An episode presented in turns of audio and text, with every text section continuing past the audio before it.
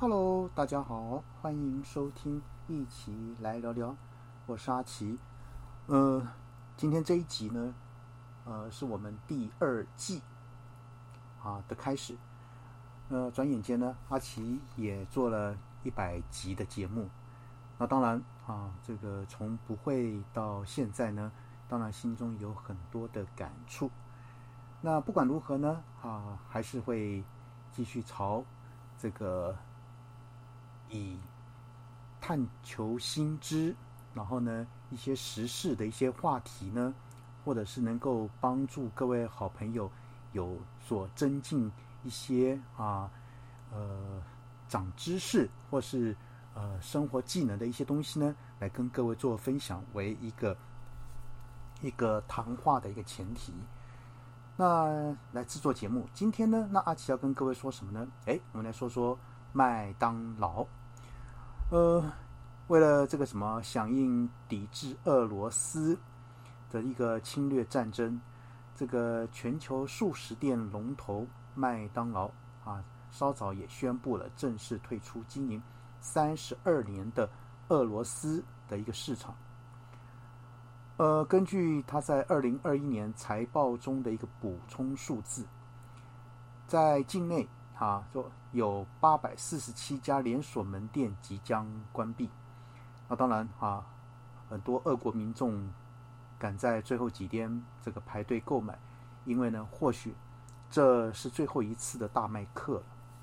而事实上呢？麦当劳在东方的一个展店历程中呢，就是一部舌尖上的意识形态的故事。呃，类似的背景还包括跨了其他共产主义国家，像是中国、越南，或是一些与苏联时期的东欧地区。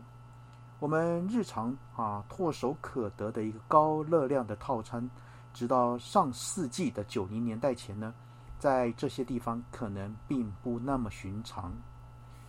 在一九八八年的三月二十四日呢，前南斯拉夫首都贝尔格勒，啊，也是当今塞尔维亚的一个首都，呃的一个斯拉维亚广场呢，旁边呢树立了共产国家的第一座金拱门。那同年呢，麦当劳公司跟苏联政府也启动了在莫斯科开业的一个提案。很快的呢，苏联的最后堡垒莫斯科失守了。到一九九零年一月三十一日，呃，能是白雪覆盖的一个普希金广场旁边呢，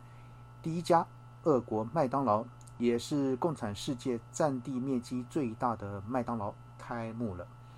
共有七百个室内座位，还有两百个户外座位。而伴随着金黄炸鸡跟汉堡的香气，吸引了大批苏联民众来排队，啊，抢先来尝尝自由的一个滋味。而这个时候，俄罗斯的一个麦当劳从里到外呢都是外资，百分之八十的食材来自于进口，并哈透过在莫斯科近郊的一个哈全资的一个子公司。叫做 Mac Complex 的这个哈加工后呢，进入门市的一个销售。而随着苏联的解体，二国民众对素食的胃口越来越大，那带动了该国的一个私有化的一个食品企业。从这个时候开始呢，麦当劳除了是美国的符号，也更像是资本主义在铁幕国度里的一个推手。于是呢，在二零一四年，普丁下令。占领这个克里米亚，美国跟西方国家启动了经济制裁的时候呢，俄罗斯则强制关闭了四百家麦当劳作为回击。那当然，那个时候同时遭殃的呢还有百事可乐。不过当时有分析指出，他这个动作呢也伤害到了供应链中的俄罗斯中小企业，像是提供了百分之八十原料的蔬菜跟肉品业者。呃，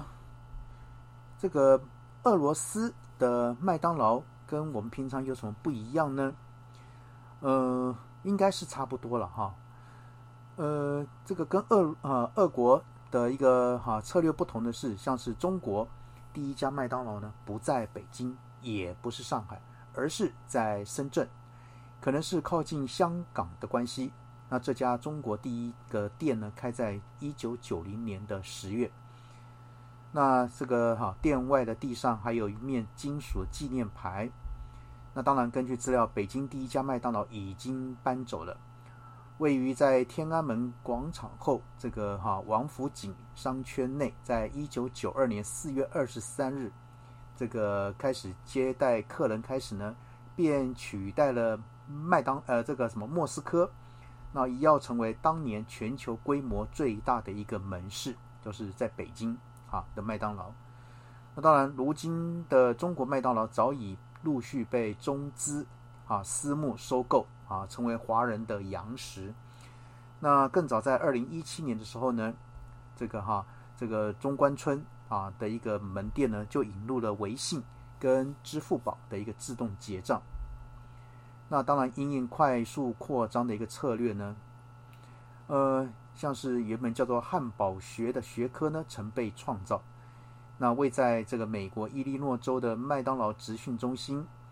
这个汉堡大学哈，在上世纪铁幕的另一边，曾啊不遗余力的推动了一百多国麦当劳管理人员的一个经验跟知识的一个输出。那当然，这其中呢也包括了第一批俄罗斯麦当劳的管理人员，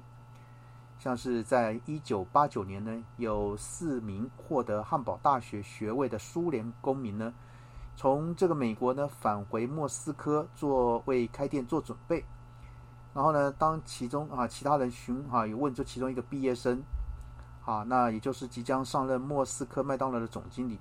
要怎么将啊？大麦克等这些美国菜单翻译成俄文呢？呃，这个这位这位毕业的学员就讲说，就是 Big Mac 啊，那个 Big Mac 呢，就是已经是国际语哈语言了。这也就是说，大麦克哈开始适用在俄国了。那当然啊，大麦克指数呢，虽然是非正式的一个经济指数，那当然在英语国家里面已经衍生了汉堡经济这个词。根据二零二二年二月的一个指数呢，卢布已经是全球最被低估的货币之一，更不用说在战争开始后呢，物价的一个浮动。而哈，这个素食店在东方的一个国家呢，俯拾皆是。那这个汉堡学呢，在前苏联地区也不稀奇的。那俄罗斯民众排队呢，也不是汉堡的滋味。更可能是改革开放的一个象征或者是纪念，而在中国啊，麦当劳最大的对手早已不是肯德基，而是那些卖着饺子、汤包跟小米粥的一个店。只是东西方之间再也不是这个饺子跟汉堡之间的距离。那大麦克指数还适用于俄国吗？尤其啊，在撤出俄国之后。那当然啊，前两天呢，又一个比较这个谁来的新闻，就是包含连这个星巴克，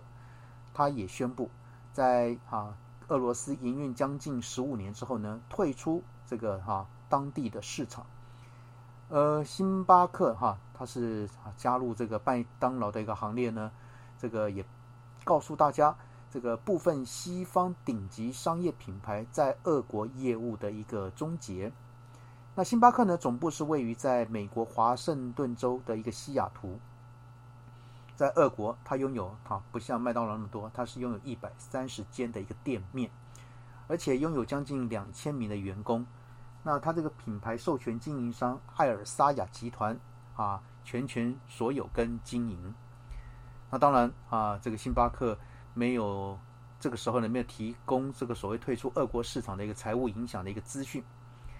因为呢，俄国在二月下旬啊军事侵略乌克兰后呢，星巴克呢在三月初呢就关闭了在俄国的店面，也暂停当地所有的一个商业活动，其中包括暂停把公司产品运往俄国。呃，星巴克呢是在二零零七年在俄国开了第一家店面，那他们也讲公司会继续支持当地的员工。包括啊，支持他们六个月的一个薪资，所以啊，各位好朋友，你看哈，这个麦当劳关闭了八百五十家餐厅之后呢，那星巴克也退出了啊，关闭了将近这个一百三十家的一个店面。那这样的影响到底为何呢？啊，各位好朋友，那这个呢讯息让各位知道，就是麦当劳跟这个星巴克在这个战争之后呢，就退出俄国了。好，那今天呢，先跟各位谈到这边喽，先这样的，拜拜。